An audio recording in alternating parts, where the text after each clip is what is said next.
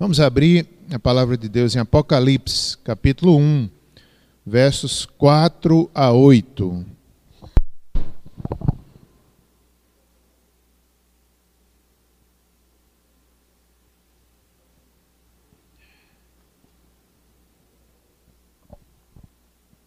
Esse estudo está sendo maravilhoso. Apocalipse Agradeço ao presbítero Silvio, que tem nos ajudado com material. Também estava agradecendo o pastor Érico mais uma vez, né? O, como é o nome do seu amigo ali? Jadson, pastor Jadson, ali em Recife, pastor da primeira igreja, um dos pastores da primeira igreja. Ele conseguiu, ele nos mandou de presente uma exposição de Apocalipse, é, uma coleção, exposição do Apocalipse do Leandro Lima é, três coleções, uma para pastor Érico, uma para mim e outra para Etiel, e tem sido uma bênção. É, tem usado muito esse estudo aqui do Leandro Lima.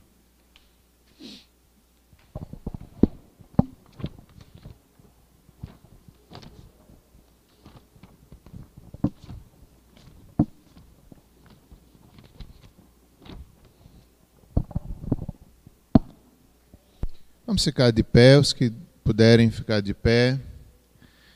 Nós já vimos a semana passada o verso 3 que diz: Bem-aventurados aqueles que leem, aqueles que ouvem as palavras da profecia e guardam as coisas nela escritas, pois o tempo está próximo.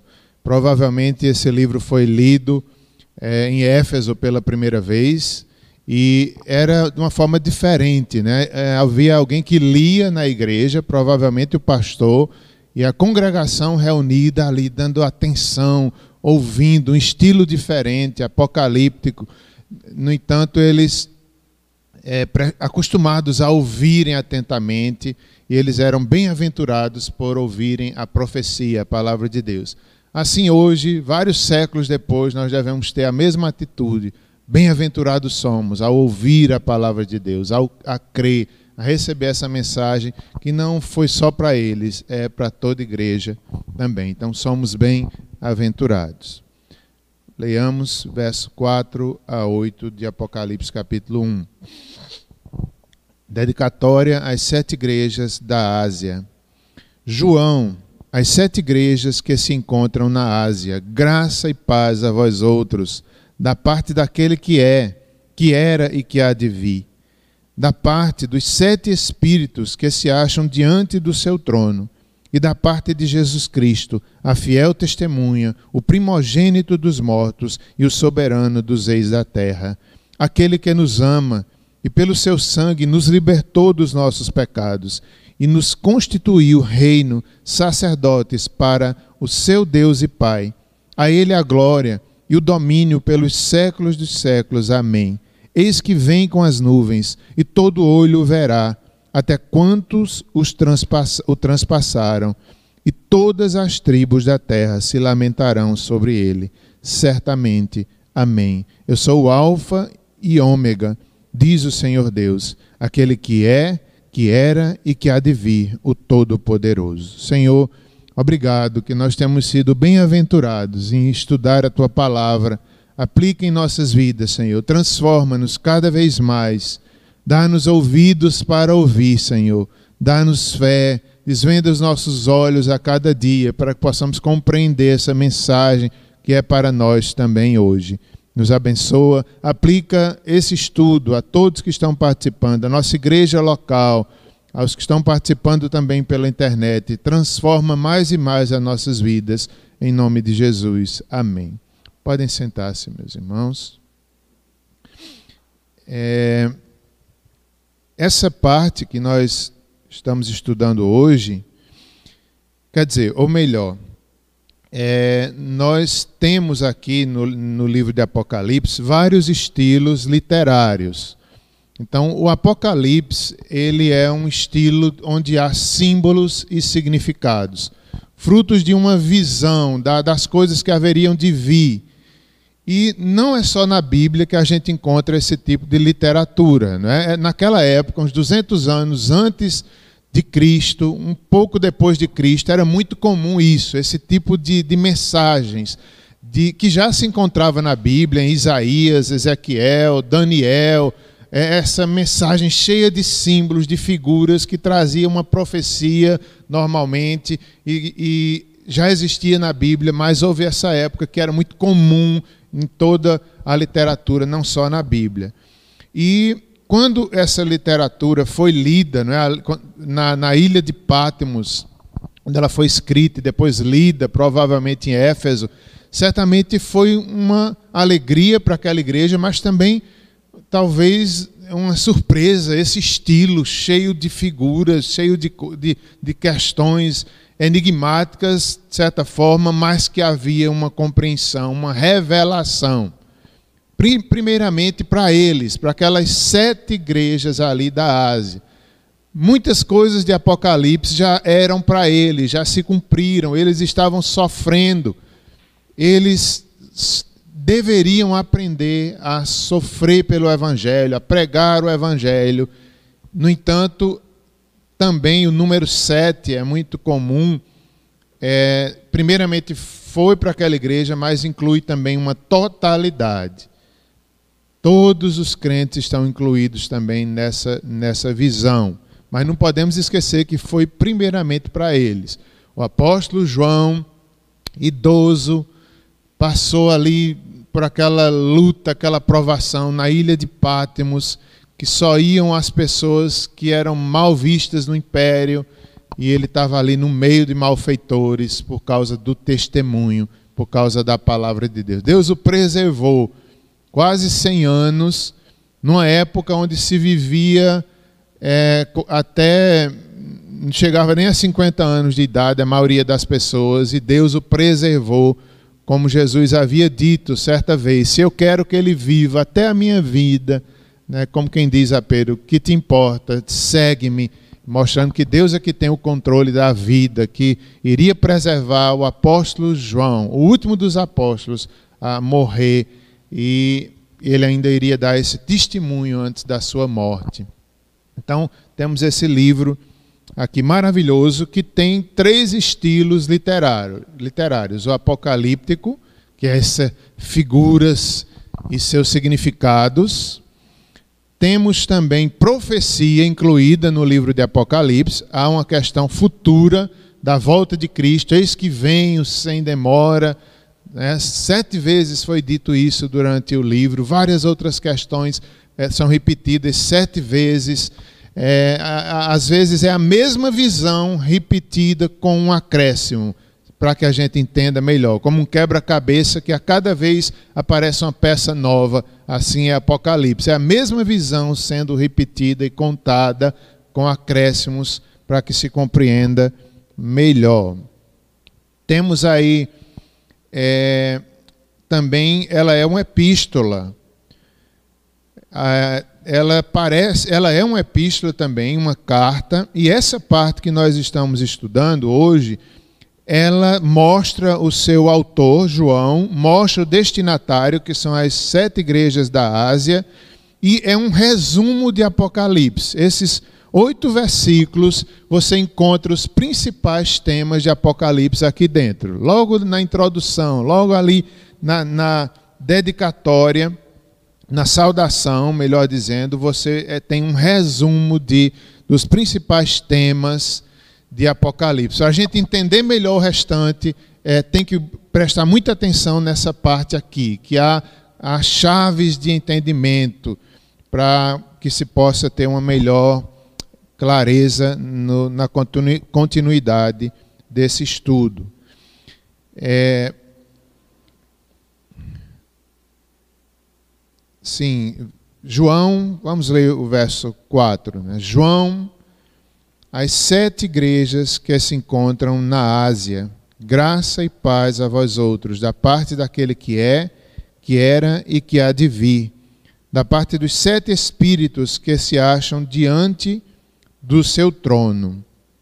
Então, é, quando fala as sete igrejas que se encontram na Ásia, é significativo porque isso me faz lembrar ali de Atos, acho que é capítulo 16, quando é, Paulo queria ir para a Ásia, já naquela época, alguns anos antes, ele queria evangelizar a Ásia, que incluía Éfeso e essas igrejas e muitas outras que não existiam ainda nessa época, mas Paulo foi impedido pelo Espírito Santo.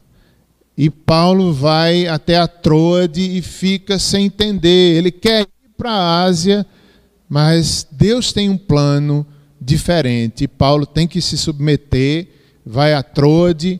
À noite, Deus lhe dá uma visão de um homem macedônio pedindo socorro, e ele compreende que Deus não quer que ele vá para a Ásia naquele momento, mas que vá para a Macedônia. E ele vai e Deus faz muitas coisas, nascem várias igrejas, o carcereiro se converte, Lídia se converte, e Deus tinha um plano diferente do de Paulo, e Paulo tem que aceitar, e Paulo se dobra, e Paulo ali evangeliza outra região. Mas quando a gente vê Apocalipse, é, eu me alegro muito, porque qual era o plano de Deus para a Ásia? É, o evangelho já havia chegado, Paulo já tinha ido em Éfeso, mas aqui Deus tinha uma mensagem tão forte para a Ásia. Chegou o tempo da Ásia.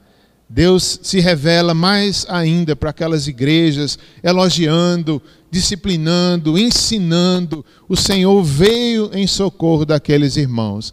Isso é muito significativo. Deus tem um tempo para cada, para cada questão da vida. Todas as nações estão no controle de Deus.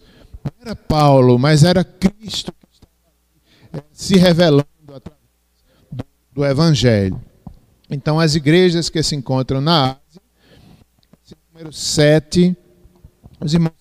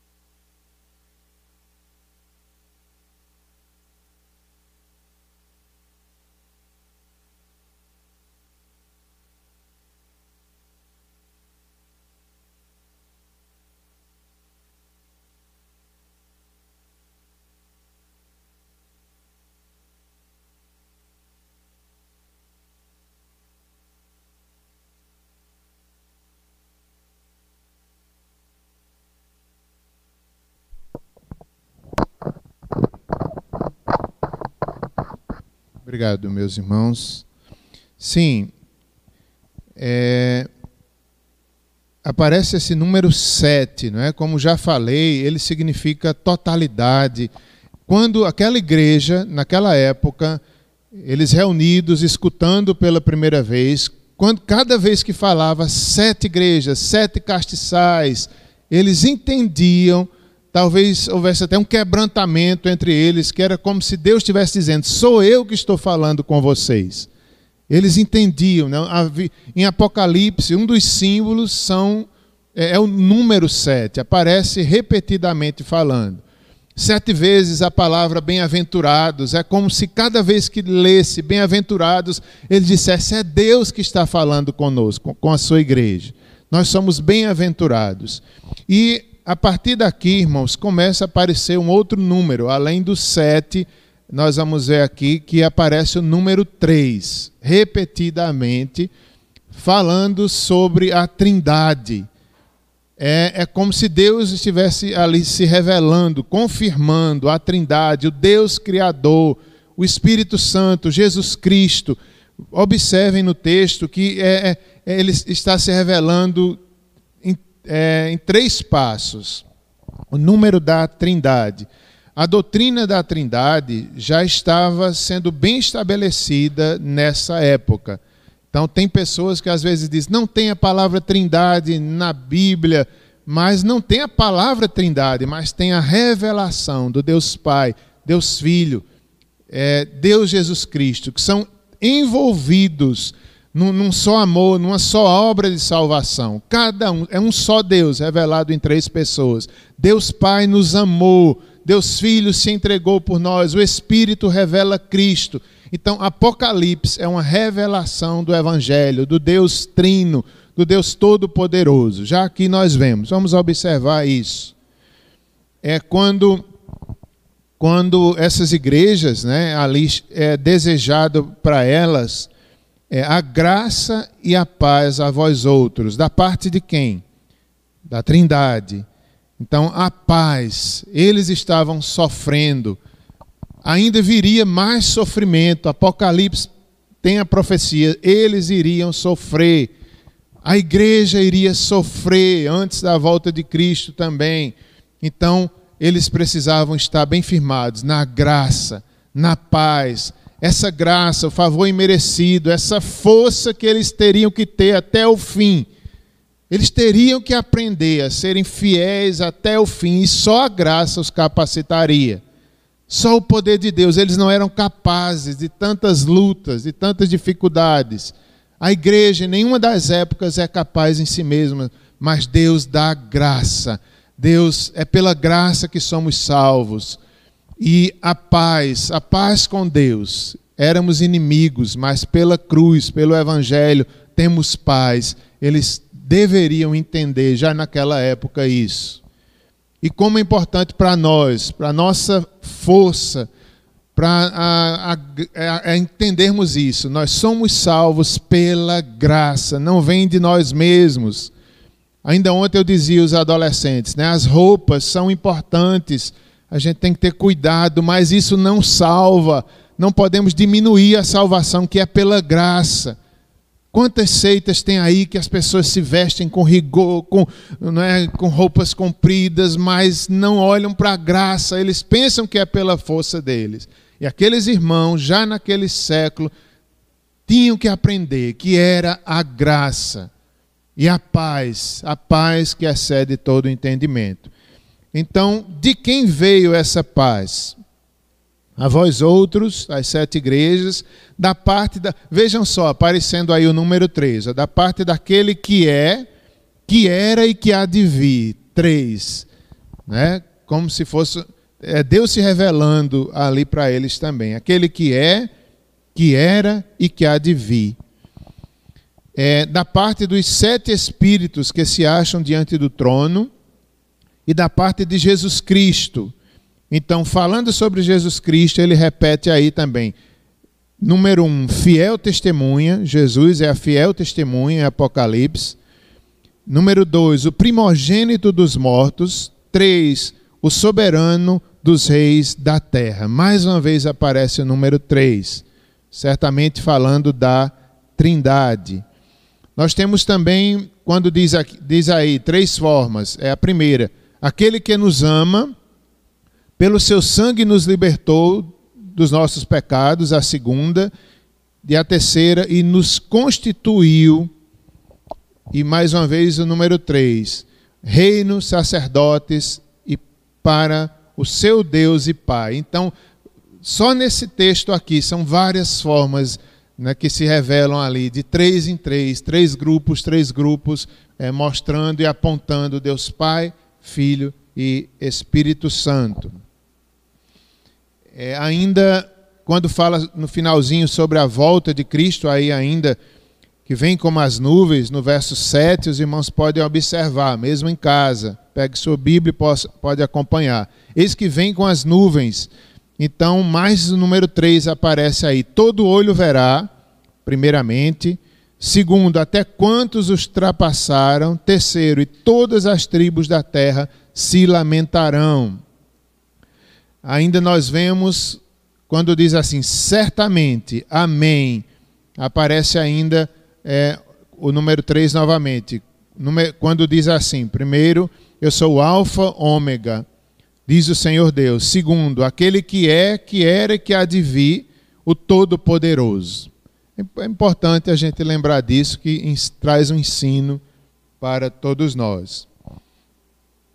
É, quando diz da parte daquele que é, que era e que há de vir, nós temos aí o ensino sobre a eternidade de Deus, o Deus do passado, do presente e do futuro, aquele que governa a história E aqueles irmãos e nós precisamos reconhecer isso. Deus governa todos os tempos. Em Apocalipse, Deus, Deus se revela né, como aquele todo-poderoso, aquele que governa todas as épocas e que age em, na sua igreja. Ele não está parado, ele não está ali deixando a igreja é, sofrer nessa terra, mas ele está vendo ele conhece, mesmo que pareça que ele está parado, calado, mas ele não está, ele está dominando, ele governa o passado, o presente e o futuro, e ele virá. É como se Deus estivesse dizendo para eles e para nós também diz: Eu estou no controle da história de toda a eternidade. Confiem, esperem, sejam fiéis até o fim. Aquele que era, que é e que há de vir, também nos faz lembrar o texto lá de Êxodo, quando, quando Deus se revela a Moisés. Eu diga que o grande eu sou é, te mandou, que essa palavra, o grande eu sou, né, é o Senhor, aquele que era, que é e que há de vir. E ele significava: Eu serei sempre o mesmo, Moisés. Eu serei sempre o mesmo povo de Israel. Eu vos amei, eu cuidei de vocês quando vocês não eram nem povo. Já na criação, Apocalipse fala muito de, de, da criação, o Deus que governa desde a criação e vai até o final da história. Então Moisés, já naquela época, entendeu isso. Eu serei o mesmo, Moisés, eu nunca mudarei. Eu sou ontem, hoje e eternamente. O mesmo. Ele é o mesmo ontem, hoje e eternamente. Ele que nos dá paz e graça. Também ele se revela aí da parte dos sete espíritos, né? Primeiramente Deus Pai, agora Deus Espírito. Nós aprendemos em toda a Bíblia e aqui se confirma em Apocalipse, quando o Espírito Santo aparece né, como aquele que revela Cristo. Quem aparece mais em Apocalipse é Cristo, é Jesus, aquele que, que morreu, que ressuscitou, que está vivo, mas o Espírito também aparece. Ele está trabalhando na igreja, ele que ungiu o Senhor Jesus quanto homem aqui nessa terra. Então, o Espírito, qual é a função do Espírito na igreja? É revelar Cristo. É, é, como se a ação do Espírito fosse bem educada, de nos ensinar, de revelar Jesus Cristo. É, o Espírito Santo foi prometido, ele nos ensinaria todas as coisas. Fala-se aí também sobre da parte dos sete espíritos, mostrando o seu grande poder, a sua grande sabedoria, as suas grandes obras. Então, falando também da perfeição do Espírito Santo. É um só Espírito. No entanto, o número 7 tem essa representação de plenitude. Ele é o Espírito todo completo, todo poderoso. Como nós precisamos desse Espírito a nos ensinar, a nos revelar, a nos fortalecer, a nos guiar. A ação do Espírito Santo não é sempre que ele aparece na, na Bíblia, ele, ele em Pentecostes, ele aparece ali como um som de um vento, vem de repente, na simplicidade, trazendo graça, trazendo poder, revelando Cristo.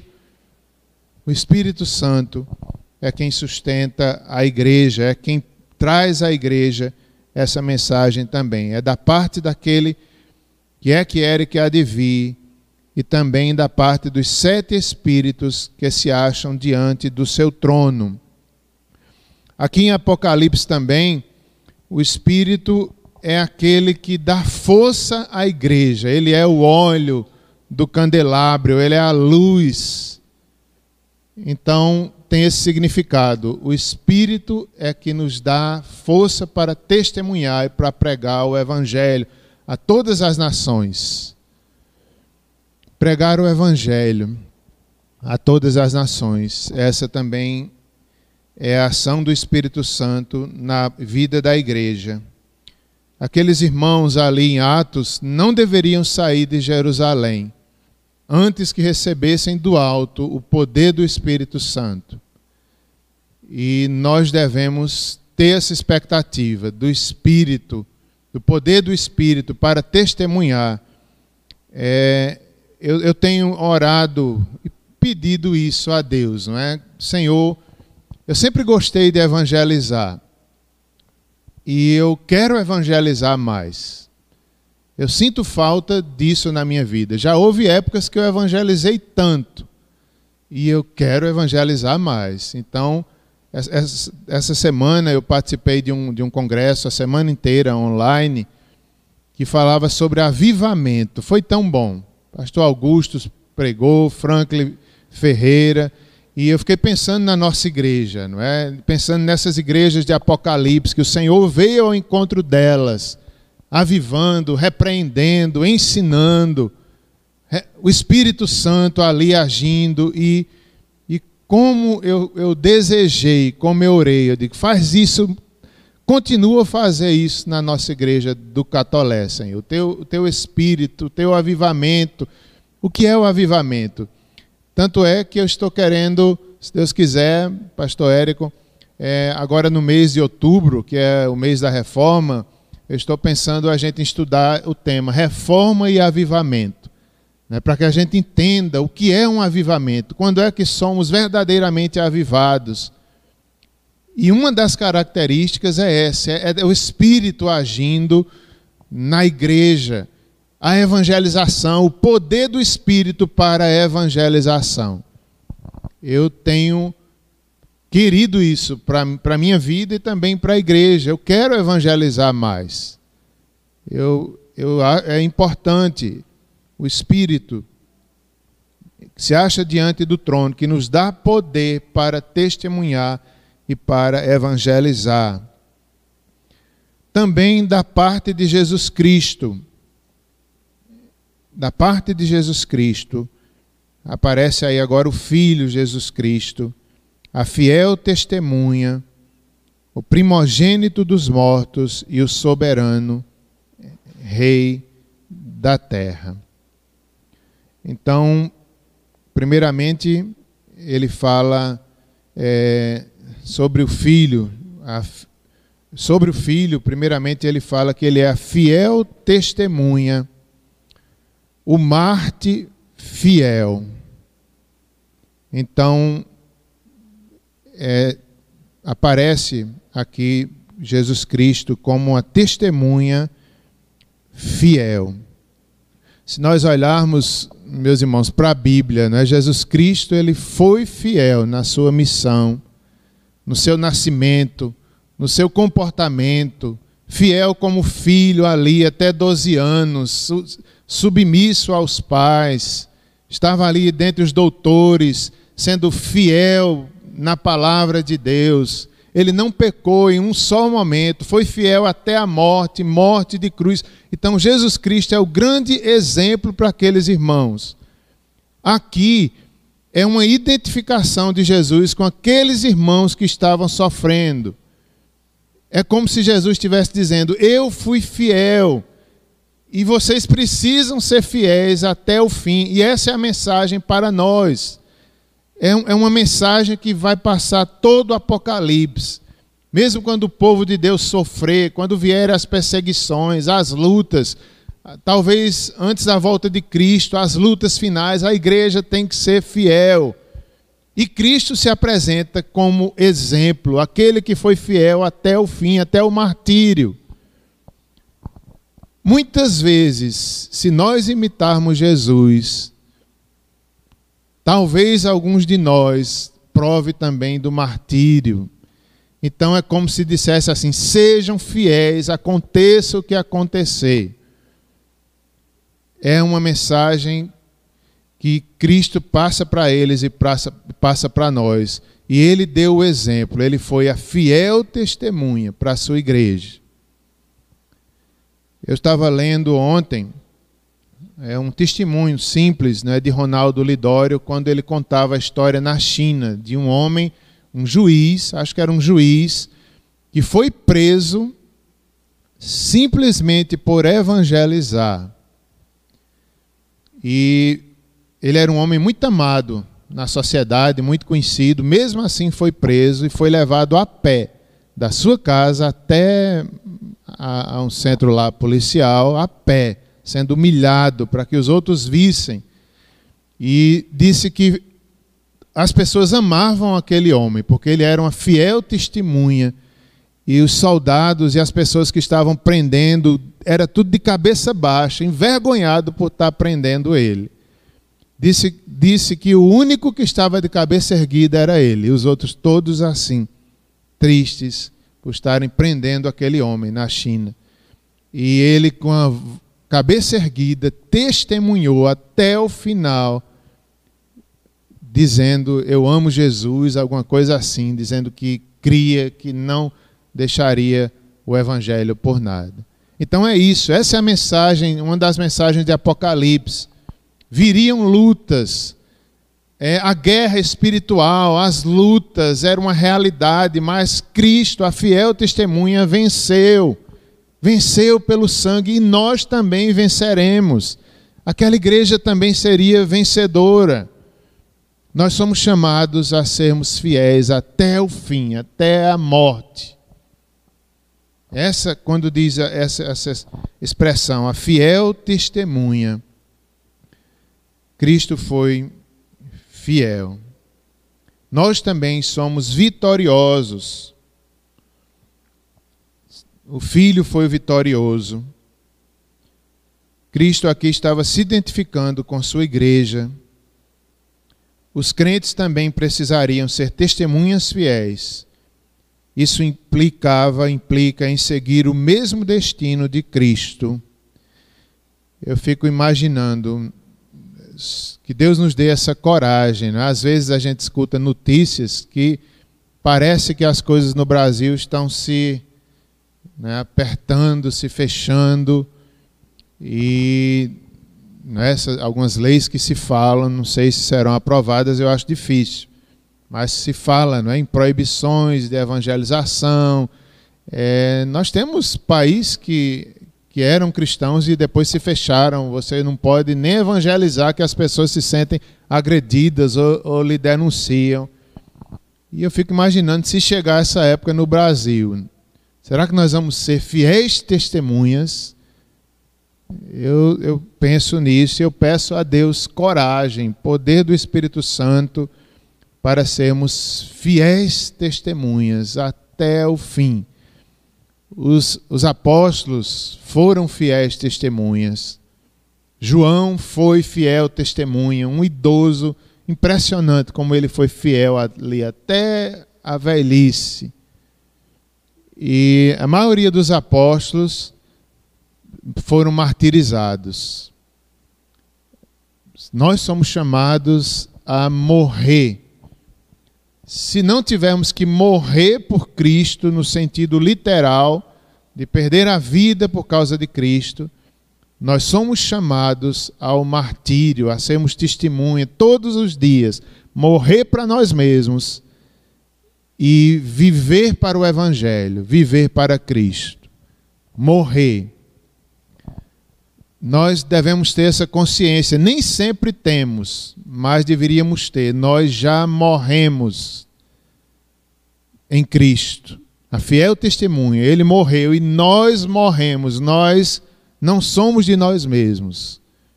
Nós vivemos para a glória de Deus, nós vivemos o plano dele. Eu, eu lembro que, e peço a Deus que renove, que avive isso em mim, em todos nós. Isso, eu lembro que quando eu me converti, aos 16 anos de idade, isso eu não sei onde eu ouvi essa mensagem, alguma pregação na igreja, certamente, mas que dizia isso, né? O viver para mim é Cristo. Já não sou eu quem vive, Cristo vive em mim. Essa palavra era tão verdadeira para mim. É, eu tinha aquela consciência, eu morri. Era como se eu tivesse morrido aos 16 anos de idade. Morri para o pecado, morri para mim mesmo. Eu vivo para fazer a vontade de Deus. Daqui a pouquinho o texto vai falar que nós somos reino e sacerdotes. Então, a expectativa de Deus é que todos nós morramos, morramos para nós mesmos e vivamos para a glória de Deus.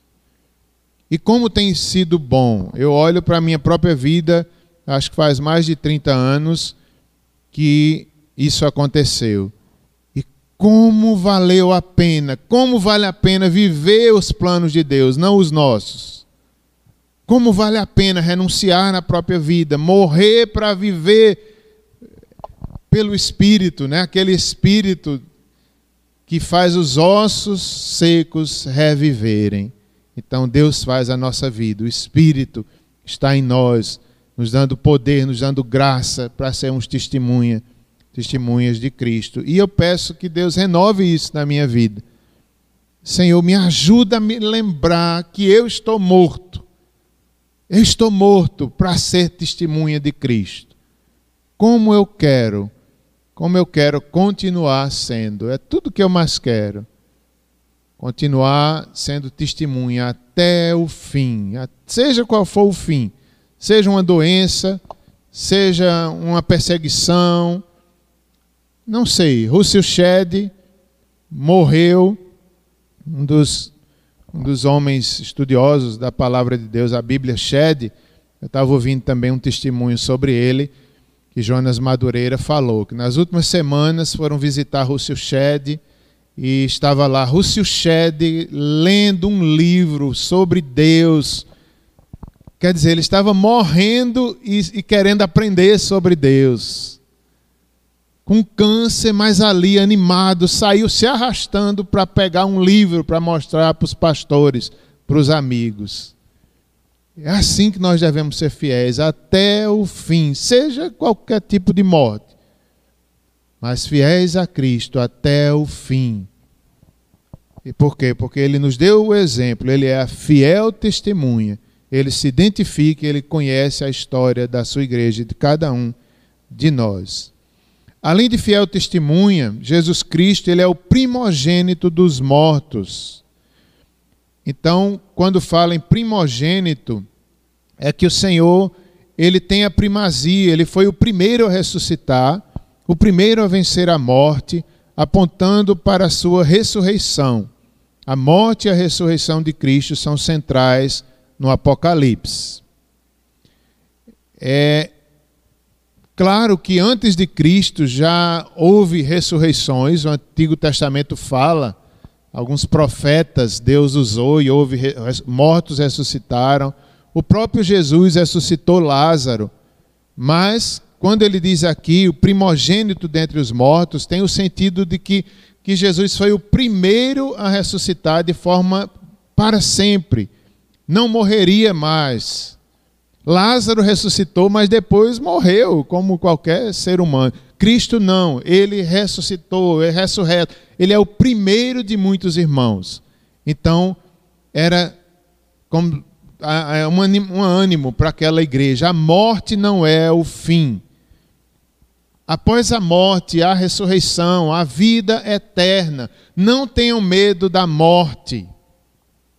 E Paulo, antes mesmo disso aqui, já cria nisso. A ressurreição era a base da fé dos cristãos. Por isso que Paulo era corajoso para pregar o evangelho, porque ele não tinha vida por preciosa para ele mesmo. Enfrentou feras, perseguições em cada cidade, mas ele sabia que ainda que se morresse, ali não era o fim. Por quê? Porque Cristo é o primogênito dentre os mortos. Paulo um dia ressuscitaria. A morte não é o fim. Cristo venceu a morte de forma definitiva, ele venceu Satanás. Satanás é um inimigo enfraquecido, nós somos vencedores. Aqueles irmãos precisavam compreender isso, eles eram vencedores, apesar da guerra, dos demônios. Né? Tem hora que Apocalipse são tantos símbolos, a besta aparece, o falso profeta, Satanás, que é uma falsa trindade, né? os três aí Veja Satanás imitando, mas o sangue do Cordeiro os venceu. Eles não têm poder, eles são imitadores, eles são. O diabo mente, rouba, Então não há o que temer, porque Cristo ressuscitou, ele é o primogênito dentre os mortos. Ele também ele é o soberano dos reis da terra. Eu queria que alguém abrisse Apocalipse 17:4 e outra pessoa verso 19, capítulo 19, verso 16. Os irmãos que estão em casa também poderão ler, mostrando que o Senhor é o soberano dos reis da terra. O terceiro atributo de Jesus é algo essencial na própria estrutura de Apocalipse. Ele é o soberano dos reis da terra. Ele é o Rei dos Reis, o Senhor dos Senhores. Após morrer e ressuscitar, Cristo foi coroado como soberano dos reis da terra. Isso também fala sobre a ascensão de Jesus. Ele, ele foi aos céus e foi coroado. Ele domina sobre todas as nações. A expressão reis da terra em Apocalipse, como comenta aqui Leandro Lima, aponta para todo o poderio maligno deste mundo que é contrário ao Senhor. Não apenas os poderes humanos, mas também as forças satânicas por detrás. Tudo está debaixo da soberania e do poder de, de Cristo Jesus. Alguém pode ler Apocalipse 17, 4?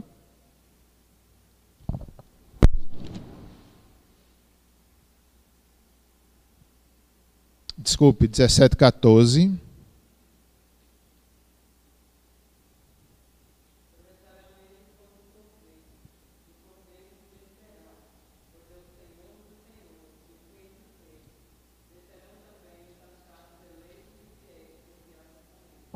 Amém. Pelejarão. Esse mundo peleja contra a igreja, o diabo, o mundo jaz no maligno, a besta pelejará, o falso profeta, Satanás, pelejarão contra o próprio cordeiro, e o cordeiro os vencerá, pois é o Senhor dos senhores, o Rei dos reis. E vencerão também aqueles que são chamados, os eleitos, os fiéis que se acham com ele. Então nós somos vencedores. O Cordeiro vence todos os demônios, todos os reis da terra hão de se dobrar diante do Senhor. É Apocalipse 19, 16. Alguém pode ler?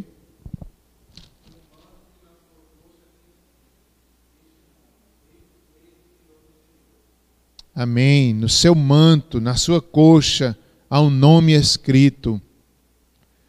É Rei dos Reis, Senhor dos Senhores. Vamos ler juntos, está aí na projeção. Vamos ler para fortalecer nossa fé. Ele domina sobre os demônios, sobre o mal. Vamos lá? Tem no seu manto e na sua coxa um nome escrito: Rei dos Reis e Senhor dos Senhores. Ele vence, o Cordeiro venceu. Todas as coisas ali foram vencidas por Cristo Jesus. Isso. Ai, meu Deus, Alaci. Meu Deus, não sei não, Alaci. Deixa para lá, né? Mas parece, né?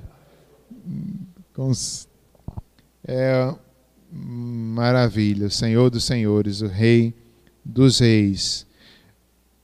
O, o mesmo verso 5 ainda disse que, depois de falar sobre a Trindade, Pai, Filho e Espírito Santo, diz, fala sobre o Evangelho, sobre a redenção.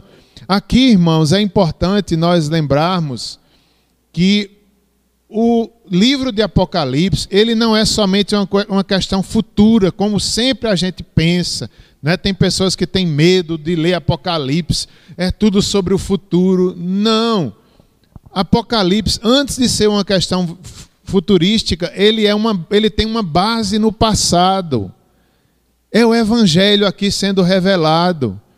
João cria no Evangelho, a mensagem apostólica era o Evangelho, Cristo ressuscitou, a fiel testemunha. Então, a base de Apocalipse é o passado. A gente pensa muito no futuro, mas era o Evangelho ali, a razão da igreja, a razão da fé, da força, da graça e da paz daqueles irmãos. Então, nunca esqueça isso. A base do Apocalipse é o passado, no sentido, é a cruz. E aqui ele começa a falar do Evangelho, aquele que nos ama a Trindade nos ama. Cristo Jesus, especialmente, nos ama. pelo seu sangue nos libertou dos nossos pecados. Então, o amor de Deus, ele fala que o principal pecado da humanidade não são os demônios, não é a besta, não é o falso profeta, mas é o pecado. Ele mostra aqui em Apocalipse o Evangelho. O pecado é o problema nosso, é o problema do homem. Mas Cristo nos ama, ele nos libertou pelo seu sangue. Nós não somos mais dominados pelo pecado, nós somos livres. O pecado, nós lutamos contra o pecado até o fim da nossa vida, mas lutamos como vencedores, lutamos como a, Cristo, a fiel testemunha, já venceu, o primogênito dos mortos já venceu e nós somos vencedores. A carne não nos domina mais, nós somos livres porque Ele nos ama. Aquele que nos ama e o seu sangue, a importância do sangue que aparece no todo, todo aqui também, irmãos, são citações do Velho Testamento. Aparece em Apocalipse, eu acredito que centenas de citações do Antigo Testamento. Algumas delas estão aqui nessa, nessa introdução. É, João, o Espírito de Deus revelou, baseado na palavra. É outra, outra coisa importante. Apocalipse é baseado na palavra. Apocalipse se refere ao Antigo Testamento. Dezenas e dezenas de versículos aparecem aqui em Apocalipse. Citações do Antigo Testamento aparecem aqui, mostrando que a palavra é de Deus em todas as épocas, em todos os tempos. Pelo sangue né? Aqui nós temos aqui as leis do Antigo Testamento, os sacrifícios, o templo, certamente tudo aqui está, é, tudo apontava para Cristo, para o sangue de Cristo. Cada animalzinho que era levado ali ao templo como oferta é, expiatória, quando o pecador chegava e levava um animalzinho ele estava dizendo: Eu merecia morrer. Ele colocava a mão em cima do animal, se identificando com ele, como quem diz: Ele vai me substituir. Né, o sangue desse animal representa o sangue de Cristo. O sumo sacerdote, quando entrava no, no Santo dos Santos, levava o sangue de animais que representava ali é, o perdão dos seus próprios pecados e o perdão do povo de Israel. Então, pelo sangue de Cristo, nós temos a vitória, aquele que nos ama, ele nos libertou dos pecados.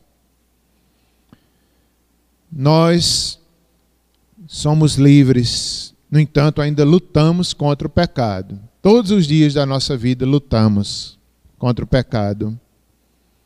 Verso 6 diz que ele nos constituiu reino e sacerdotes para o seu Deus e Pai.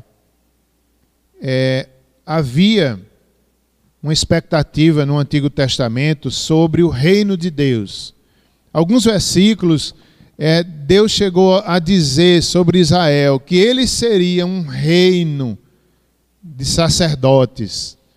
Nós sabemos que uma das tribos de Israel, das doze tribos, foi separada né, para os sacerdotes, para cuidar do templo, os levitas levitas sacerdotes, levitas é, da música. Então, dentre doze, uma das tribos foi separada. A herança deles era o Senhor. Eles ministravam ali dia e noite, serviam.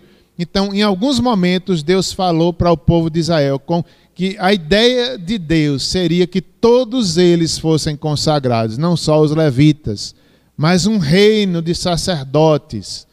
E isso se cumpre em Cristo Jesus. Aqui ele diz, não é? Ele nos libertou e nos constituiu reino. Nós já somos reino de Deus. Se cumpriu em Cristo, o próprio Cristo, no início do seu ministério, ele fala: o reino de Deus está no meio de vós. Cristo é o cumprimento das promessas do Antigo Testamento. O reino Todos nós somos reino e sacerdócio. Todo o povo de Deus estamos no reino e somos sacerdotes. Em que sentido? No sentido de que temos acesso pelo sangue a Deus.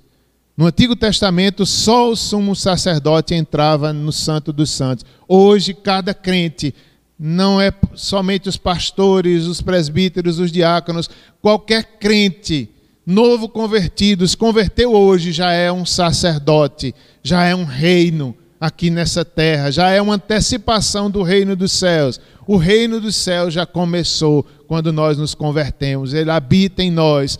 Um dia haverá plenitude, mas nós já estamos no reino, nós não somos mais do mundo, o pecado não nos domina mais. Somos cidadãos do reino aqui, passeando pelas ruas.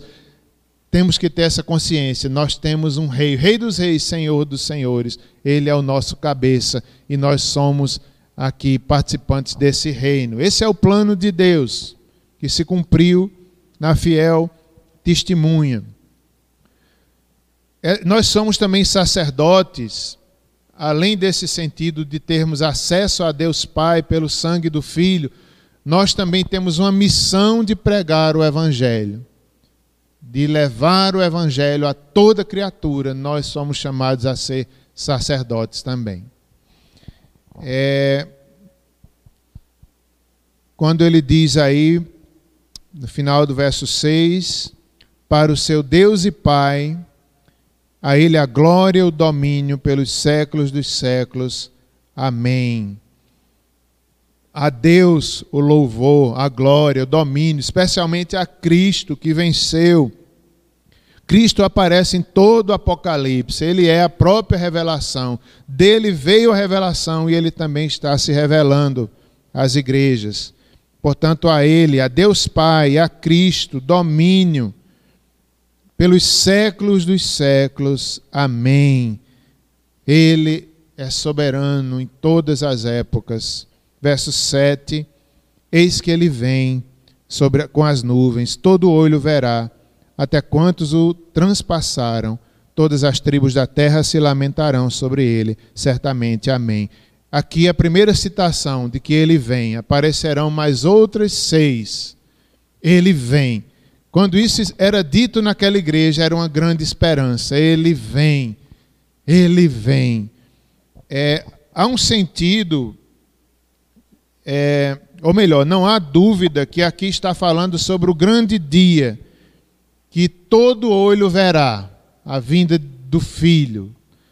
Todo olho verá,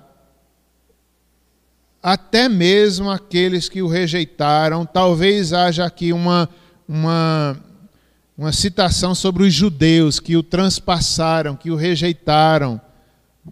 Alguns veem aqui como se alguns ainda ali, talvez perto da volta de Cristo, é, se converteriam, ou até mesmo se rebelariam definitivamente contra Deus, rejeitariam o Evangelho.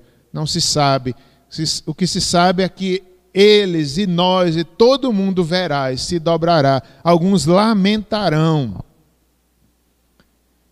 Outro dia, pastor Érico pregou aqui sobre as dez virgens, né? Que as cinco nécias, elas, o noivo veio e elas, a porta estava fechada, elas se lamentaram porque perderam o noivo. O noivo veio, ela não, não viram, estão de fora. Que lamento, que dor o reino de Deus, um dia muitos se lamentarão, a porta estará fechada. Perderam, perderam a oportunidade. Passou, muitos se lamentarão, até mesmo quantos o transpassaram. Todas as tribos da terra, povos, nações, etnias, se lamentarão sobre ele, certamente. Amém. É, há um sentido também de que é, Cristo veio sobre aquelas sete igrejas da Ásia. Cedo venho.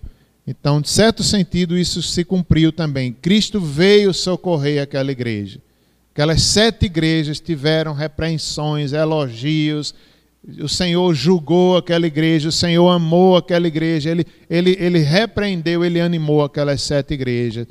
E nesse sentido, cada igreja local deve se colocar, né? Senhor, vem, vem nos avivar, vem nos abençoar, vem nos repreender. O que é que nós temos de elogio, o que é que nós temos a melhorar? Vem, Senhor, sobre nós, nos ensina, nos transforma, nos aviva, nos faz a tua vontade na igreja local. Cada igreja local é uma representação do reino, é, cada igreja local batiza, cada igreja local participa da Santa Ceia, tem o Espírito, há um sentido também Cada igreja local, ela representa também o corpo de Cristo de forma geral. Somos participantes de um só corpo, uma só fé e um só batismo. Então, vem, Senhor, vem. O Senhor também é, aparece aqui em Apocalipse que nós vamos ver o Senhor, quer seja pela sua vinda nessa geração, ou quer seja pela nossa morte. Breve ele vem. Breve nós nos encontraremos, porque a vida é passageira. Logo, logo o Senhor virá nos buscar. Mas haverá o grande dia, que ele vem com as nuvens, todo olho verá, até quantos o transpassaram. E o último versículo, a doxologia, um louvor, adoração. Eu sou o Alfa e o Ômega, né? são letras gregas do, do alfabeto grego Alfa, a primeira, ômega, a última. O Senhor dizendo: Eu sou o primeiro e o último. Eu estava lá na criação, em Gênesis. Eu estarei na consumação para julgar todas as coisas. Eu domino a história. Eu sou o Alfa e o Ômega. Diz o Senhor Deus, aquele que é, que era e que há de vir. Mais uma vez, né? Aquele que era, que é e que há de vir ele que será sempre o mesmo, ele não muda, o Todo-Poderoso. Ninguém é igual a Deus, ele, ele domina tudo, ele tem todo o poder e ele controla toda a história, controla nossa história, controla a sua igreja. Vamos finalizar com uma oração e depois um louvor. Oremos, irmãos. Faça a sua oração diante do que a palavra de Deus nos ensina. Oremos pela igreja local, oremos por cada um de nós. Senhor, nós queremos ser fiéis testemunhas até o fim.